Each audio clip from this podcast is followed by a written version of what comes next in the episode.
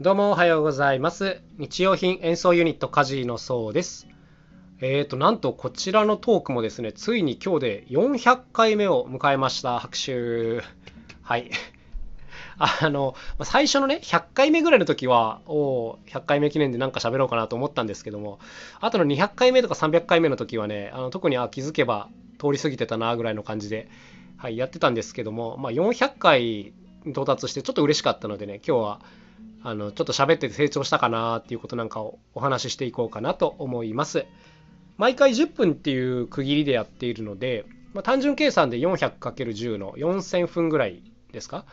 どうなのかな？だいたい60時間とか70時間とかそれぐらいの量になるかなとは思うんですけどもまあもちろんですねこう喋り始めて途中でやっぱやめたっていう風に捨ててるトークも多いので、まあ、実際喋ってる時間はもっと長いんですけども、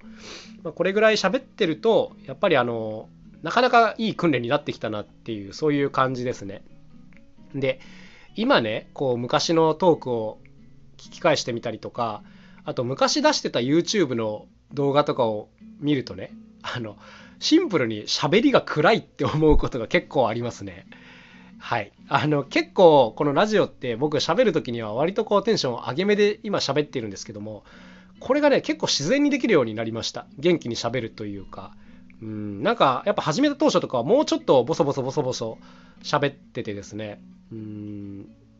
まあシンプルにあの暗いっていう印象がちょっとあったんですけども、最近割とこう元気よく喋れるようになってきた気がします。あとはもう回を重ねるごとにですね、どんどん早口になってんじゃねえかなっていう気がします。あの、これはちょっとどうなんだろうって自分でも思うんですけども、なんか普段聞いてるね、人のラジオとか、まあ音声コンテンツ、まあ映像でもいいんですけど、そういうのね、大体ね、もう2倍速から3.5倍速ぐらいで聞いたりしてるんですよ。うん、人のやつを1倍速で聞くことなんかほとんどなくて、どんなに遅くても1.5倍速とかで聞いてるんですね。で、なんかそういうスピード感にもう慣れちゃってるので、自分が。だからこうついバーッとこう喋ってしまうっていう多分こういうことなんだろうなって分かってるんですけどうんなんかやっぱねゆっくり喋るより早く喋る方が個人的に性に合ってるなっていうまあそういう感じですね。であの口癖がねやっぱねたくさんあるなと思ってるんですけどもこれなかなか治んないですね。僕の場合は「あのうん」とか「ちょっと」っていう言葉をねすごく言っちゃってます。うん、聞き返すとねびっくりするぐらいちょっとなんとかなんですよねみたいなことを言っててあの本当口癖って気をつけてるつもりなんですけどなかなか治らないなっていう感じですね、まあ、こういうのはあの今ははっきりね自分の弱点として自覚してるので例えばこうちゃんと喋らなきゃいけない場所とか、えー、わかんないですよ。例えばテレビのこうリモート収録とか、まあ、こういう時は気をつけてまずゆっくり喋るでしょ。あとちょっとっていう言葉を使わないように気をつける。うん。あの、喋ってる間に多少間ができてもいいから、なんかこう、手癖で物事を処理しないというかね、うん、まあ口癖になるのか。口癖をパッと出さないで、ちゃんとゆっくり喋ればいいからっていうことを、まあ、自分に言い聞かせながらやってるという、そういう感じですね。はい。あの、今このラジオはね、全くこういうことを気にせずに喋ってるので、多分口癖もたくさん出てますし、話もちょっと尻滅裂かもしれませんが、うん、なんかあの、ゆっくり喋っていい時はもうちょっとなんか落ち着いてやれるようになったかなっていう感じですね。もともとこう、ライブの MC とかもものすごく苦手で、あの、極力こう喋りたくないっていうタイプだったんですけども、今はですね、あの、割と比較的あの何か話をパッと振られてもあの嫌がらずに喋れるようになったかなと思います。なんかねこう家事を始めたばっかりの時とかやっぱりね僕の相方はおしゃべりがすごい上手なんですよクマーマが、うん、明るいしね。で例えばこうなんかインタビューの話とかあってもやっぱりね僕全然喋り込めないんですよ、うん、何かこう話を振られた時に大体クマーマが答えて僕は黙っててで、宋さんどうですか？みたいなことを向こうが気を使ってくれて、ようやくこの喋るっていう、まあ、こういう感じだったりしたんですけども、やっぱこれってあの、気を使わせてしまっているし、で、いざ喋るとなってもね、結構あの、ボソボソボソボソ言っちゃうんで、なんかこう元気がなくなっちゃう感じがあって、まあ結局カットみたいなこととかも多くてですね、まあまあでも苦手だからしょうがないなと思ってたんですけども、やっぱりこうある程度訓練してくると多少良くなってきますね。だから割とあの昔より今元気よく喋れるようになってきたなと思います。うん、なんか別に自分自身が元気のいい人間では全然ない。あの友達と喋る時にこんなテンションで話をすることは全くないんですけどもやっぱりこう収録してるとねこう元気に喋ってる方が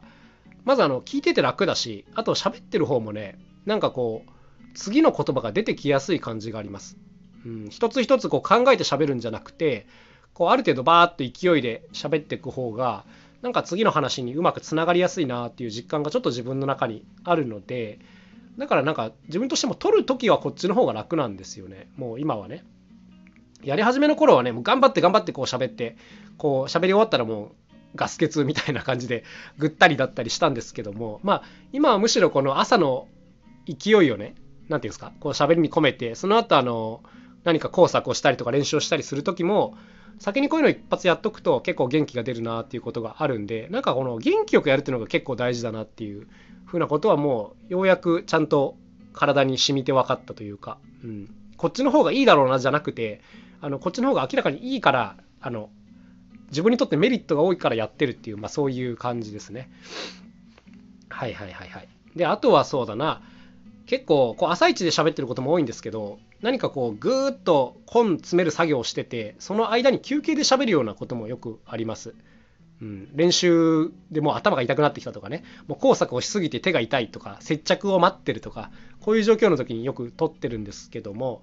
やっぱりねこう喋って説明することで頭の中が一気にクリアになっていく感覚っていうのはねありますね。正直、うん、だからなんとなくこう日記代わりにやってるところもあるんですけども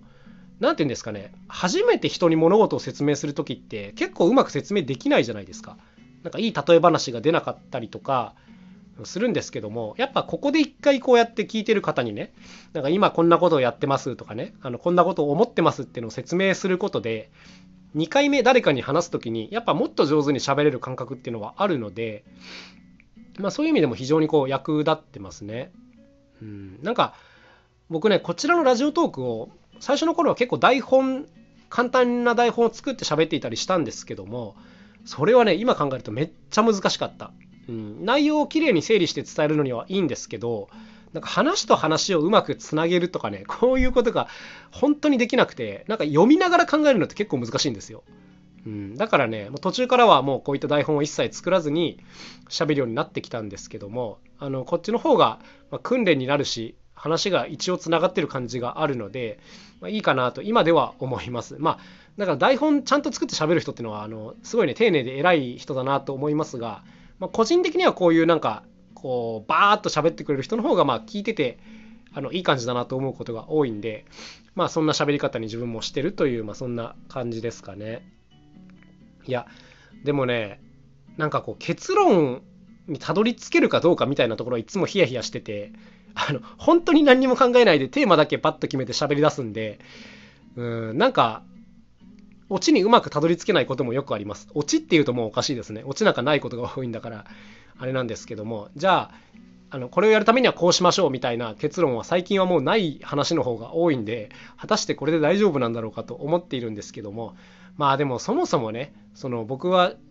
喋りの人間ではないしなんか物を作ってる裏側をここでお見せするっていうまあ感じで話をしてるのでまあいいかと思って